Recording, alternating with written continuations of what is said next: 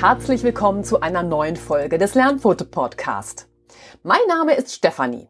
Der Lernfoto Podcast ist dein Podcast zu Themen rund um den Hund. Ich freue mich sehr, dass du heute wieder mit dabei bist. Heute geht es weiter mit dem zweiten Teil zum Thema Alleinbleiben beim Hund. Wenn du den ersten Teil noch nicht gehört hast, ist meine Empfehlung, spring rüber in den Teil 1. Dann bist du da auf dem aktuellen Stand, denn wir haben in der letzten Folge die Basis bei der Problematik Alleinbleiben beim Hund beleuchtet.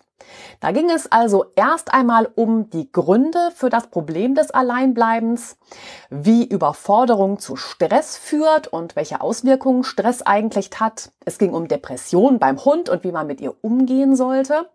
Daraus ergab sich auch das Thema traumatische Erlebnisse beim Hund. Dann haben wir besprochen, wenn ich von Trennungsangst spreche, woran erkenne ich das denn? Also welche Symptome gibt es da?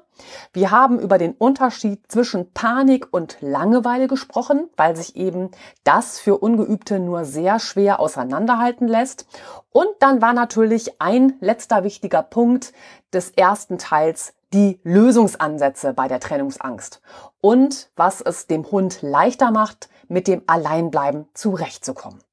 So, ich habe jetzt genug Appetit gemacht, also switch rüber, nimm da die Basis mit und dann hören wir uns später hier wieder. Für alle anderen geht es jetzt hier weiter. Eure Erinnerungen an die letzte Folge habe ich damit auch kurz aufgefrischt und dann legen wir jetzt los. Wir starten an dieser Stelle mit den Nahrungsergänzungsmitteln. Spricht man von Nahrungsergänzungsmitteln, meint man Produkte, die aus Nährstoffen in konzentrierter Form bestehen. Diese Mittel haben eine ernährungsspezifische und physiologische Wirkung. Diese Nährstoffe können Vitamine, Mineralstoffe, Spurenelemente und Aminosäuren, aber auch Ballaststoffe, Pflanzen- oder Kräuterextrakte sein. Nahrungsergänzungsmittel sind von sich aus nicht dazu bestimmt, Krankheiten zu heilen oder zu verhüten. Deshalb sollten sie, wie bei der Gabe von Medikamenten, nur in Absprache gegeben werden. Bei Nahrungsergänzungsmitteln oder bei der Gabe von Heilpflanzen und auch bei homöopathischen Arzneimitteln ist es wichtig, sie frühzeitig zu verabreichen. Manchmal ist es auch nötig, sie mindestens einmal vorher zu verabreichen, um zu schauen, wie reagiert der Hund überhaupt auf das Mittel, um dann auch die richtige individuelle Auswahl für deinen Hund zu treffen. Da schauen wir jetzt zuallererst auf das L-Tryptophan. L-Tryptophan ist eine essentielle Aminosäure, die im zentralen Nervensystem zum Neurotransmitter Serotonin umgewandelt wird. Serotonin wird auch als das Glückshormon bezeichnet. Es kann nicht vom Körper selbst hergestellt werden, sondern wird durch die Nahrung aufgenommen. In diesem Zusammenhang kann auch über eine Umstellung der Ernährung nachgedacht werden, sodass dem Hund dauerhaft mehr Serotonin zur Verfügung steht. Serotonin hat also Einfluss auf den Schlaf und die Stimmung. Ganz besonders bewährt hat sich ein Präparat auf der Basis von Molkenproteinen. Das schafft es auch durch die Blut-Hirn-Schranke, denn Serotonin als solches kann die Blut-Hirn-Schranke nicht überwinden. Das heißt, es muss im zentralen Nervensystem gebildet werden und ist damit abhängig von der Verfügbarkeit von L-Tryptophan, also der wichtigste Baustein für Serotonin. L-Tryptophan ist auch bei Nierenpatienten, einer Schilddrüsenunterfunktion und bei Allergikern einsetzbar. Besprich dich über diese Anwendungsmöglichkeit mit deinem Tierarzt. Er kann dir das Mittel Purapep verschreiben. Freiverkäufliche Mittel sind zum Beispiel Relaxan Forte oder Proquit. All das habe ich dir auch in den Show Notes beziehungsweise verlinkt im entsprechenden Blogbeitrag. Zur Anwendung und genauen Dosierung frage bitte deinen Tierarzt oder deinen Tierheilpraktiker oder du meldest dich bei mir unter den Kontaktdaten, die du auch auf der Webseite findest. Das zweite Mittel, worüber man nachdenken könnte, ist das CBD-Öl. CBD-Öl ist ein Hanföl mit einem sehr hohen Anteil, also bis zu 80 Prozent an mehrfach ungesättigten Fettsäuren. Besonders ist das Verhältnis von 3 zu 1 Linolsäure zu Alpha-Linolsäure, was ein ernährungsphysiologisch hochwertiges Verhältnis ist. Zum jetzigen Zeitpunkt liegen für den Hund allerdings keine Studien über den Einsatz von CBD-Öl in der Verhaltensmedizin vor. Das muss man einfach wissen. Die Wirkungen von CBD-Öl sind allerdings entzündungshemmend, krampflösend, schmerzlindernd und beruhigend. Gerade die Verwendung von CBD-Öl muss man allerdings sehr genau auf den Hund abstimmen weil für mich alles unter dem Stichwort Medikament fällt, auch wenn ich über die Aromatherapie spreche. Also da ist in meinen Augen ein CBD-Öl auch unbedingt als Medikament anzusehen. Auch wenn es jetzt scheinbar überall zu haben ist, gibt es wirklich große qualitative Unterschiede. Wer sich von mir beraten lassen möchte, dem stehe ich selbstverständlich zur Seite. Ich arbeite mit einer Firma aus Österreich zusammen, die auch Tierärzte berät und sehr hochwertige CBD-Öle anbietet. Also von daher scheu dich nicht, wenn da Fragen sind oder ich dich unterstützen soll, mich da anzusprechen. Weiter geht's mit frei verkäuflichen Anti-Stress-Mitteln. Da ist zu nennen das Adaptil. In Stresssituationen hat man gute Erfahrungen auch mit Adaptil gemacht. Adaptil ist ein synthetischer Nachbau des Beruhigungspheromons der Mutterhündin, das nach der Geburt verströmt wird und emotional entspannt auf die Welpen wirkt. Der Nachbau dieses Pheromons besitzt ebenfalls diese stressreduzierenden und beruhigenden Eigenschaften, sodass es auch bei Ängsten eine sehr gute Wirkung hat. Adaptil gibt es in verschiedenen Ausführungen, wie zum Beispiel als Zerstäuber, auch als Tablette, als Spray und auch als Halsbandversion. Es ist allerdings wichtig, bei nichts, was ich besprochen habe, eine Selbstmedikation vorzunehmen. Es sollte vor der Verabreichung eines Medikamentes eine allgemeine Untersuchung erfolgen, denn jedes Medikament kann Nebenwirkungen haben. Grundsätzlich möchte ich euch auch ans Herz legen, nicht selber mit irgendwelchen Medikamenten, ob nun Bachblüten, homöopathischen Mitteln oder CBD-Öl, zu experimentieren. Jeder Hund zeigt immer sein persönliches, individuelles Verhalten, seine Beweggründe und seine Geschichte lässt sich mit keinem anderen Hund vergleichen. Damit muss man eine Unterstützung immer auf den jeweiligen Hund einzeln abstimmen. Es gibt in Sachen Medikamente nicht das Medikament, das bei jedem Hund gleich wirkt. Ein weiterer wichtiger Punkt, der hier einfließt, ist auch die Ernährung anzupassen. Die Ernährung unserer Hunde ist wirklich ein weites Feld und die Wahl des Hundefutters ist eine Wissenschaft für sich. Unsicherheit, Hyperaktivität und Stress, selbst Aggression hat viele unterschiedliche Erscheinungsformen und oft zeigt der Hund sie noch als Mischform. Das macht es alleine schon äußerst kompliziert. Gleichzeitig ist ein unerwünschtes Verhalten, das der Hund zeigt, immer auch stark von der jeweiligen Ursache abhängig. Daher gilt es sich an dieser Stelle ebenfalls intensiv mit der Ernährung des Hundes auseinanderzusetzen, um ihn auch hierüber bestmöglich zu unterstützen. Einen Punkt sollten wir uns daher genauer ansehen. Das ist die Fütterung von Mais, also Mais im Hundefutter. Mais hat einen schlechten Ruf, wenn es um ihn als Bestandteil im Hundefutter geht, denn das Futtermittel Mais hat zwei besondere Eigenschaften, die ihn für die Ernährung von Hunden außergewöhnlich macht. Mais hat sowohl Auswirkungen auf Hunde, die ängstlich sind oder schnell unter Stress geraten und auf der anderen Seite auch auf Hunde, die ein Aggressionsverhalten zeigen. Ja, die Wirkung der Maisfütterung Mais enthält ein Enzym, das die Bildung der Stresshormone aus dem Nebennierenmark verlangsamt. Zu diesen Stresshormonen, die sogenannten Katecholamine, gehören das Dopamin als Glückshormon, Adrenalin als Fluchthormon und Noradrenalin als Kampfhormon. Sie alle regulieren das vegetative Nervensystem. Und hier an dieser Stelle machen wir einen Exkurs zum vegetativen Nervensystem, damit einfach verständlicher ist, warum die das regulieren. Das vegetative Nervensystem wird auch unwillkürliches bzw. autonomes Nervensystem genannt. Es regelt einen Großteil der lebensnotwendigen Körperfunktionen ohne eine bewusste Steuerung durch das Gehirn. Jeder emotionale Zustand bewirkt eine Veränderung des vegetativen Nervensystems. Dazu gehören Ruhe und Ausgeglichenheit, Aufregung und Nervosität, Freude, Stolz, Kummer, Leid, Zufriedenheit, Trauer, Wut und Zorn, Vorsicht, Misstrauen, Angst und Panik. Zu den lebensnotwendigen Körperfunktionen zählen die Atmung, der Herzschlag, die Verdauung, der Kreislauf, der Stoffwechsel, der Blutzuckerspiegel und so weiter.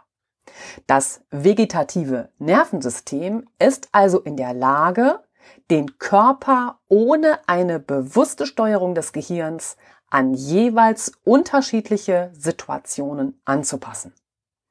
Gleichzeitig besteht immer eine enge Verbindung zum willkürlichen Nervensystem.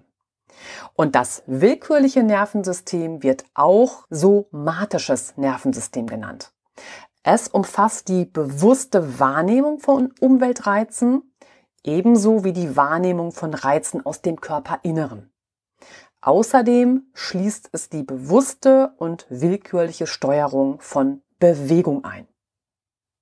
Beim vegetativen Nervensystem, also dem unwillkürlichen und autonomen Nervensystem, werden zwei Systeme unterschieden. Das ist einmal das sympathische System, Sympathikus. Empfindet dein Hund etwas als bedrohlich? Dabei kommt es immer auf seine Einschätzung der Situation an. Bereitet der Sympathikus den gesamten Organismus deines Hundes darauf vor, zu fliehen oder zu kämpfen. Das sympathische Nervensystem wird ausgelöst durch die Hormone Adrenalin, Noradrenalin und Cortisol. Die Funktion des Sympathikus erhält das Bewusstsein auf, erhöht den Herzschlag, erhöht den Blutdruck, weitet die Bronchien, beschleunigt die Atmung, weitet die Pupillen, erhöht die Muskelanspannung, hemmt Magen- und Darmtätigkeit, hemmt auch Darm- und Blasenentleerung, hemmt den Gallenfluss, hemmt die Bauchspeicheldrüsentätigkeit, hemmt die Speichelproduktion und stimuliert das Nebennierenmark zur Produktion von Adrenalin als Fluchthormon und Noradrenalin als Kampfhormon. Aufregung, Stress, Angst und vor allem Panikattacken führen sofort zu einer Adrenalinausschüttung, die einhergeht mit heftigen Symptomen des Körpers wie Herzrasen, beschleunigter Atmung, Schwitzen an den Pfötchen und oder Muskelanspannung und so fort. Der Zustand der Angst geht immer mit einer körperlichen Erregung einher. Dagegen eine körperliche Erregung ist auch ohne Angst möglich. Ebenso lösen Wut, Freude und alle anderen beschriebenen Emotionen eine Aktivierung des Sympathikus aus. Der Gegenspieler dazu ist das parasympathische System. Der zweite Punkt. Parasympathikus. Der Parasympathikus ist der Gegenspieler des Sympathikus. Das parasympathische Nervensystem versetzt den Hundeorganismus wieder zurück in den Normalzustand. Es dient der Ruhe und Erholung. Gleichzeitig wird die Energie des Körpers wieder aufgeladen. Der Parasympathikus aktiviert nur die Funktionen, die zu einem gewissen Zeitpunkt wieder notwendig sind. Funktionen des Parasympathikus sind, es mindert das Bewusstsein, verlangsamt den Herzschlag, senkt den Blutdruck, verengt die Bronchien wieder, verlangsamt die Atmung, verengt die Pupillen, reduziert die Muskelanspannung, fördert Magen- und Darmtätigkeit, fördert damit auch Darm- und Blasenentleerung, fördert den Gallenfluss, fördert die Bauchspeicheldrüsentätigkeit und verstärkt die Speichelproduktion. Alle Entspannungstechniken, die man beim Hund ins Training einbindet, unterstützen die Aktivität des parasympathischen Nervensystems. Dazu zählen, wenn du es mit deinem Hund geübt und gefördert hast, Nutzung des Relaxodoc nach entsprechendem Training selbstverständlich, Entspannungsduft wie etwa Lavendel, Tellington Touch, diese kreisende Massagebewegungen, ein Thundershirt, also ein sehr eng anliegendes Shirt, das dem Hund vermittelt, dass er wie gehalten wird. Entspannungsort ist auch zu nennen, wie etwa die Hundebox oder die Ruhedecke und natürlich auch das Entspannungssignal. Alle entspannenden Maßnahmen musst du immer aktiv mit deinem Hund üben und so ein Gefühl der Entspannung bei ihm fördern. Und so sprichst du dann sein Nervensystem an. Wir machen den Schwenk zurück zur Einflussnahme über die Fütterung und schauen nochmal auf den Mais. Ist ein Hund sehr durch die Stresshormone, also die Katecholamine, Dopamin als Glückshormon, Adrenalin als Fluchthormon und Noradrenalin als Kampfhormon gesteuert, wie es bei hyperaktiven Hunden der Fall ist, kann man sich Mais zunutze machen, weil er an dieser Stelle zu einem ruhigeren Verhalten beiträgt. Wie schon beschrieben, enthält der Mais ein Enzym, das die Bildung dieser Stresshormone verlangsamt und damit zu einer ruhigen Verhaltensweise führt. Möchtest du diese positiven Eigenschaften vom Mais bei der Fütterung deines Hundes nutzen, reicht es allerdings nicht aus, dem Hund eine Portion Mais aus der Dose zu seinem üblichen Futter mit dazuzugeben. Das Gebiss des Hundes ist nicht dafür ausgelegt, Nahrungsbrocken zu zerkleinern und in einen Nahrungsbrei zu verwandeln. Hunde schlingen ihre Mahlzeit daher eher stückweise herunter. Auch die Maiskörner würden sie in der Regel nicht kauen, sondern unzerkaut herunterschlucken. So wird dann der Mais im Verdauungssystem nicht verdaut, sondern er kommt, wie er abgeschluckt wurde, im Kot wieder heraus. Damit kommen seine positiven Eigenschaften, die deinem Hund nutzen sollen, gar nicht in seinen Körper an. Eine weitere wichtige Eigenschaft von Mais ist der sehr niedrige Gehalt an L-Tryptophan. L-Tryptophan hatte ich dir schon unter dem Punkt Nahrungsergänzungsmittel vorgestellt. Der Hund braucht ausreichend L-Tryptophan, um daraus Serotonin herzustellen. Serotonin ist der Gegenspieler zum Stresshormon Cortisol. Doch der niedrige Gehalt an L-Tryptophan im Mais bedeutet auch einen niedrigeren Spiegel von Serotonin. Und das ist gerade für gestresste oder ängstliche Hunde schlecht. Denn Serotonin als Glückshormon trägt zu einem ausgeglicheneren Verhalten und einer positiven Stimmung bei. Und damit kommt L-Tryptophan im Hinblick auf die Stressregulierung beim Hund, Glücksgefühle und mehr innere Gelassenheit eben eine ganz wichtige Rolle zu. Und damit ist maishaltiges Futter für Hunde, die unter Stress stehen, ungeeignet. Gleichzeitig darf man einen weiteren wichtigen Punkt bei Katecholaminen, also den Stresshormonen, nicht außer Acht lassen. Die Grundsubstanz der Katecholamine ist die Aminosäure Phenylalanin. Je mehr der Körper von dieser Aminosäure zur Verfügung hat, desto mehr Stresshormone kann er daraus herstellen. Somit wird über diese Aminosäure ebenfalls das Verhalten des Hundes beeinflusst. Daher sollte die Ernährung von hyperaktiven Hunden und Hunden, die schnell überreizt sind, unbedingt angepasst werden. Hunde, die schnell oder dauerhaft unter Stress stehen, sollten nicht mit Innereien, Rind und Wild gefüttert werden, da in ihnen viel von dieser Aminosäure Phenylalanin zu finden ist. Tja, was nun? Wie du deinen Hunden am besten unterstützt, ist vor allem abhängig von der Ursache, die hinter seinem Verhalten steckt. Hinzu kommt die Art seines unerwünschten Verhaltens und diese beiden Punkte stellen für sich schon jeweils eine Herausforderung dar. Erschwerend kommt jetzt noch hinzu, dass die meisten hyperaktiven Hunde sowohl psychisch sehr instabil und damit äußerst gestresst sind. Dies gilt auch für Hunde mit einer Stereotypie oder einer komplexen obsessiv-kompulsiven Störung, abgekürzt OCD. Die Stereotypie oder OCD sind beim Hund Ersatzhandlungen, die sich in zwanghaften oder oft selbstgefährdendem Verhalten ausdrücken.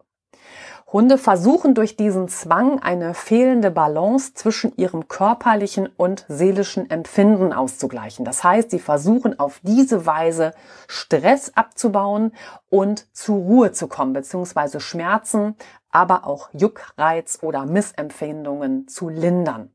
Zu solch einem zwanghaften Verhalten zählt das Dauerlecken an Pfoten, das Flankensaugen, Gliedmaße bekauen, Schatten anstarren, zwanghaftes Suchen bzw. Schnüffeln, ein rhythmisches Bellen, Auf- und Ablaufen, Objekte ablecken und ankauen, kreiseln, Lichtreflexe jagen, Route jagen, ein übermäßiges Trinken und auch natürlich Suchtverhalten des Balljunkies.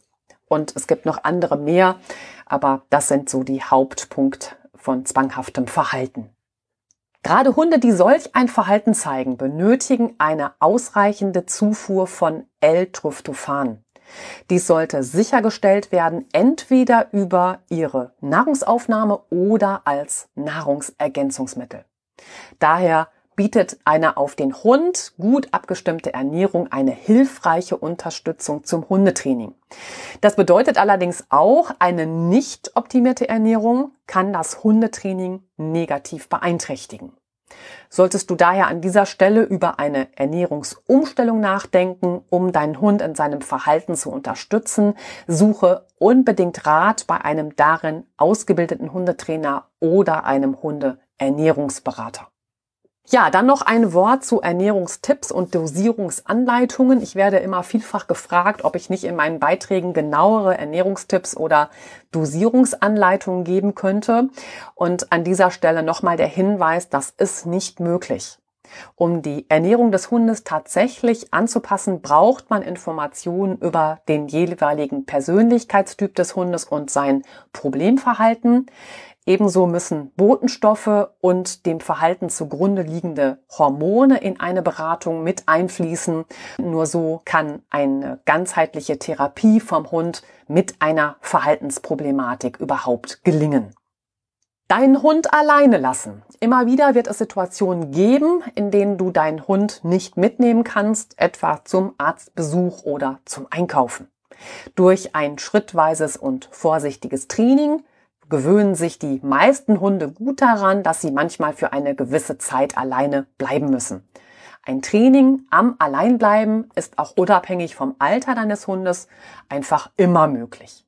Der vorletzte Teil der heutigen Folge sind deshalb jetzt elf Tipps, wie dein Hund gelassen alleine bleibt. Und damit darfst du dich auch schon jetzt auf einen dritten und letzten Teil zum Thema Alleinbleiben beim Hund freuen.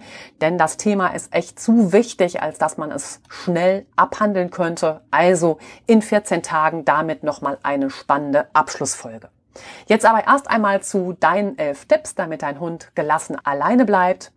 Punkt eins: Ausgiebige Gassi-Runden. Bevor du deinen Hund für einige Zeit alleine lassen musst, mache mit ihm eine ausgiebige Gassi-Runde. Lass ihn rennen und mache mit ihm, wenn möglich, auch ein Suchspiel. Dazu kannst du zum Beispiel den Dummy deines Hundes verstecken oder ihn auch Leckerchen an einem Baum in der Rinde suchen lassen. Nach eurer Gassi-Runde füttere deinen Hund. Wenn nicht mit einer Hauptmahlzeit, dann mit einigen Leckerchen, die er sich zum Beispiel bei einem Trick erarbeiten muss. Ja, vom Kopf her ausgelastet mit vielen aufgenommenen Eindrücken und müden Muskeln findet dein Hund dann einfach leichter zur Ruhe. Dritter Punkt ist ausreichend Trinkwasser. Immer sollte der Wassernapf deines Hundes frei und gefüllt zugänglich sein. Punkt 4 bezieht sich auf den sicheren Rückzugsort. Dein Hund sollte seinen Schlafplatz als etwas wunderbar Entspannendes empfinden. Daher mache ihm seinen Liegeplatz so angenehm wie möglich. Dabei ist es egal, ob er im Körbchen, auf einer Decke oder in einer Box zur Ruhe kommt. Mache es dir zur Regel, ihn immer wieder dort auch aktiv hinzuschicken, derweilen du in der Wohnung beschäftigt bist. Liegt er noch bei deiner Rückkehr auf seinem Platz, freu dich und lobe ihn sehr ruhig. So kann auch aus dieser Handlung das Entspannen auf seinem Liegeplatz für euch mit der Zeit ein Ritual werden. Punkt 5. Begrenze seinen Freiraum. Weite, viel Platz und Raum geben uns Menschen ein Gefühl von Freiheit. Daher ist es für uns schwer, uns in unseren Hund hineinzuversetzen, bei dem mit dem vielen Freiraum innerhalb der leeren Wohnung eher das Gefühl der Überforderung aufkommt. Denn hat der Hund die ganze Wohnung plötzlich für sich allein, dann stellt sich für ihn sofort die Frage, wer für die Sicherheit sorgt. Damit fühlt er sich verantwortlich und sieht seine Aufgabe darin, aufzupassen. Das setzt ihn unter Stress und angespannt lauscht er allen Geräuschen, die von draußen kommen. Daher begrenze den Raum, in dem dein Hund sich während deiner Abwesenheit bewegen kann. Schließe Türen und auch Fenster, dunkle sie, wenn möglich, auch ab, sodass er sich weniger verantwortlich fühlt. Außerdem kannst du zur Begrenzung deines Hundes auch ein Kindergitter nutzen. Punkt 6 ist die Anmerkung, gut Ding will Weile haben. Übst du mit deinem Hund das Alleinbleiben, dann beginne zunächst mit sehr kurzen Momenten und weite die Zeitspanne, in denen du nicht anwesend bist, nach und nach aus. Verzichte in deinem Training mit deinem Hund auf jeden Druck, deine zeitliche Abwesenheit mit Macht zu verlängern. Gib deinem Hund stattdessen Zeit, damit dein Hund sich darauf einlassen kann, darauf zu vertrauen, dass du wiederkommst. Dann braucht er einfach immer wieder die Erfahrung, dass es auch wirklich so passiert. Gerät er in Sorge oder gar in Panik, machst du dir den bereits erarbeiteten Trainingserfolg wieder zunichte. Daher bleib geduldig und nimm dir die Zeit, die dein Hund braucht. Hast du das Gefühl, du bist an der Stelle überfordert, dann hol dir unbedingt Hilfe. Ja, gern kannst du dich bei mir melden. Unter der Webseite www.lernpfote.de findest du die Kontaktdaten. Schreib mich da gerne an oder schwing dich ans Telefon und wir sprechen darüber. Punkt 7. Gelassen bleiben. Dass du zunächst außer Haus bist und anschließend wiederkommst, ist für dich ein normaler und natürlicher Ablauf. Genau dieses Gefühl von Normalität solltest du auch deinem Hund vermitteln. Daher mache nicht viel Aufhebens von deinem Weggehen und komme mit der gleichen Selbstverständlichkeit auch wieder nach Hause zurück. Immer natürlich in den entsprechenden Trainingsintervallen. Auch wenn es am Anfang erst einmal nur fünf Minuten sind. Später ist es auch für deinen Hund alltäglich, dass du nach 30 Minuten wieder daheim bist.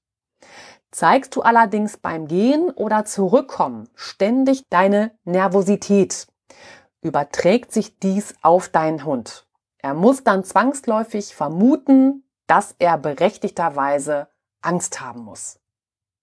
Punkt 8. Ja, Beschäftigung lenkt ab und beruhigt. Wie schon besprochen, ist nicht immer Angst die treibende Kraft für das Problem beim Alleinbleiben. Es kann beim Hund auch Langeweile sein.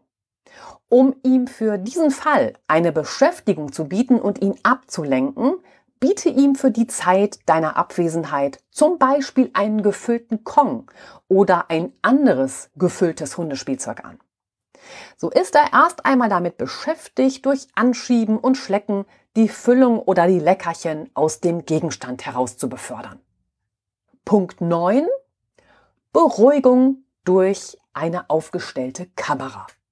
Ich weiß noch, wie ich mich bei meinen ersten Einkäufen abgehetzt habe, als Lina, meine Labradorhündin, das erste Mal alleine zu Hause geblieben ist.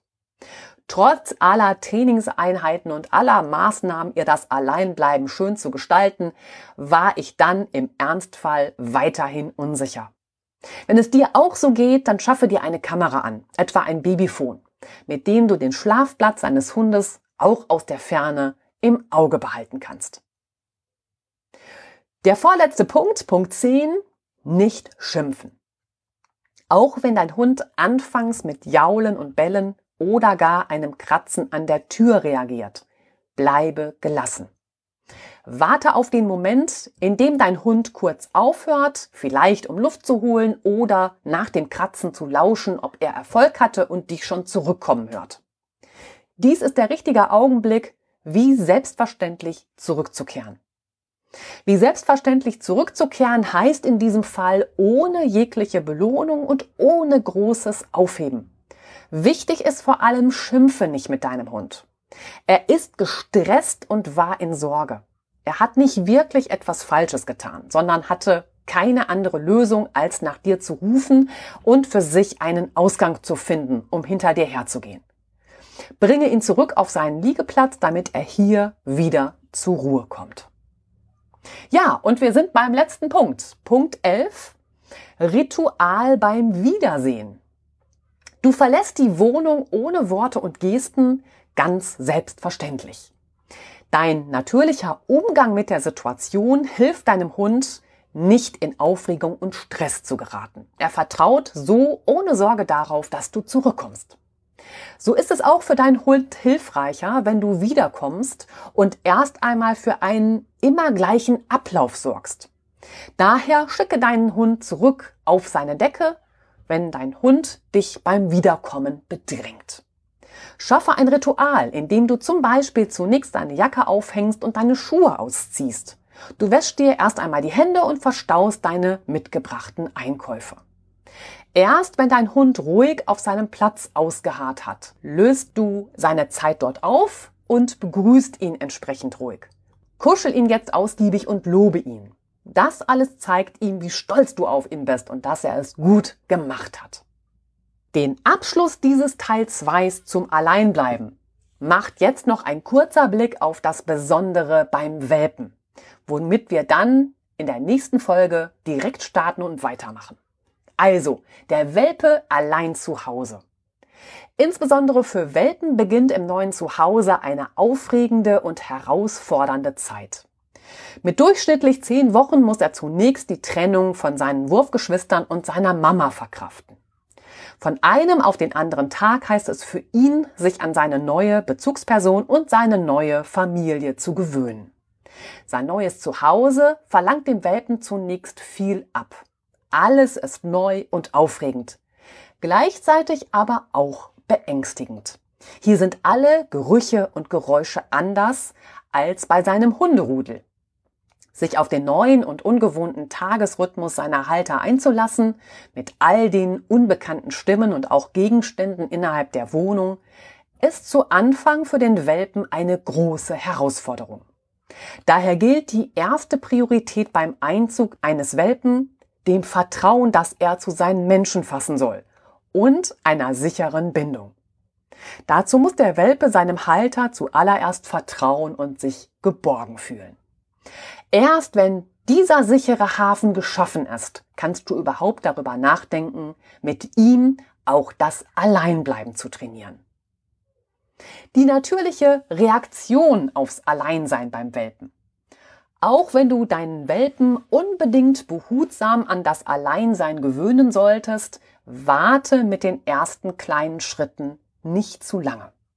Es ist immer besser, der Welpe hat genügend Zeit, das Alleinsein zu lernen, als wenn der Alltag es dann plötzlich von ihm fordert, etwa weil der Urlaub zu seiner Eingewöhnung vorbei ist. Dass die natürliche Reaktion eines Welpen auf das Alleinsein Jaulen, Fiepen, Winseln oder gar Schreien ist, hatte ich in der ersten Folge schon beschrieben. Er macht damit seine Mutter auf sich aufmerksam, weil er in Panik gerät, wenn er realisiert, dass er alleine ist. Daher ist es verständlich, wenn er jetzt ebenfalls nervös wird, wenn du als Bezugsperson außer Sicht gerätst oder sogar ganz das Zimmer verlässt. Und damit schließen wir die heutige Episode, denn Unsinn machen ist wirklich eine reine emotionale Überforderung. Realisiert der Welpe plötzlich, dass er alleine ist, verunsichert ihn dies und manch ein kleiner Vierbeiner beginnt zu bellen, um seinem Unmut Luft zu machen. Unter dieser aufkommenden Unruhe und dem beginnenden Stress versucht der Welpe nun, seine emotionale Stimmung zu verbessern. In seiner Not beginnt er Dinge zu tun, über die der Halter überhaupt nicht glücklich ist. Den Welpen aber lenken sie ab und lassen ihn entspannen. Etwa das Annagen von allem Möglichen. Vielleicht dem ersten besten Stuhlbein, einem Schuh oder seinem Körbchen. Das Kauen, Nagen und Schlecken beruhigt ihn und verbessert damit seine emotionale Stimmung. Ist schon der Welpe lange und viel alleine zu Hause, kommt es später als Folge davon häufig zu unerwünschten Verhaltensmustern oder Angststörungen. Und damit sind wir am Ende der heutigen Folge, dem zweiten Teil zum Thema Alleinbleiben beim Hund angelangt. Na klar, ich mache euch auch schon ein wenig Appetit auf den dritten und letzten Teil. Ich hatte schon erwähnt, da finden wir direkt den Einstieg zum Alleinbleiben des Welpen. Dann klären wir auch die wichtige Frage, wie lang darf man denn den Hund wirklich eigentlich alleine lassen? Wir schauen auch auf die Situation, wenn das Homeoffice zu Ende ist und man nicht mehr von zu Hause arbeiten kann, also Hund am Arbeitsplatz. Ein wichtiger Aspekt wird das Bellen sein und der Einsatz eines Anti-Bell-Halsbandes. Es geht um das schlechte Gewissen deines Hundes und seine Rache und du bekommst in der letzten Episode noch praktische Managementmaßnahmen an die Hand. Also, da wird es einen runden Abschluss geben. Zu guter Letzt schauen wir jetzt nochmal auf die heutige Folge. Da ging es zunächst um die Nahrungsergänzungsmittel, die du in Absprache mit einem Tierheilpraktiker oder deinem Tierarzt einsetzen kannst um bei deinem Hund den Stress zu reduzieren. Wir haben in diesem Punkt das L-Tryptophan, CBD-Öl und Adaptil besprochen. Die Ernährung kann ein weiterer wichtiger Baustein für das Wohlbefinden deines Hundes sein. Hier haben wir uns besonders auf die Fütterung von Mais konzentriert. Dann gab es elf Tipps, wie dein Hund gelassen alleine bleibt. Und im letzten Punkt ging es um den Welpen. Der Welpe alleine zu Hause. Wenn du alles in Ruhe noch einmal nachlesen möchtest, findest du den entsprechenden und jetzt natürlich erweiterten Blogbeitrag in den Shownotes verlinkt. Und wenn du mir eine Freude machen möchtest hier ganz zum Schluss und du bist iOS-Nutzer, hinterlasse mir doch eine 5-Sterne-Bewertung bei iTunes. Damit findet man den Podcast leichter und die Infos erreichen noch mehr Hundeliebhaber. Das wäre wundervoll. Ich sage danke für dein Ohr und danke für deine Zeit. Bleib gesund, knuddel deinen Schatz von mir und ganz liebe Grüße. Bis zum nächsten Mal. Deine Stefanie.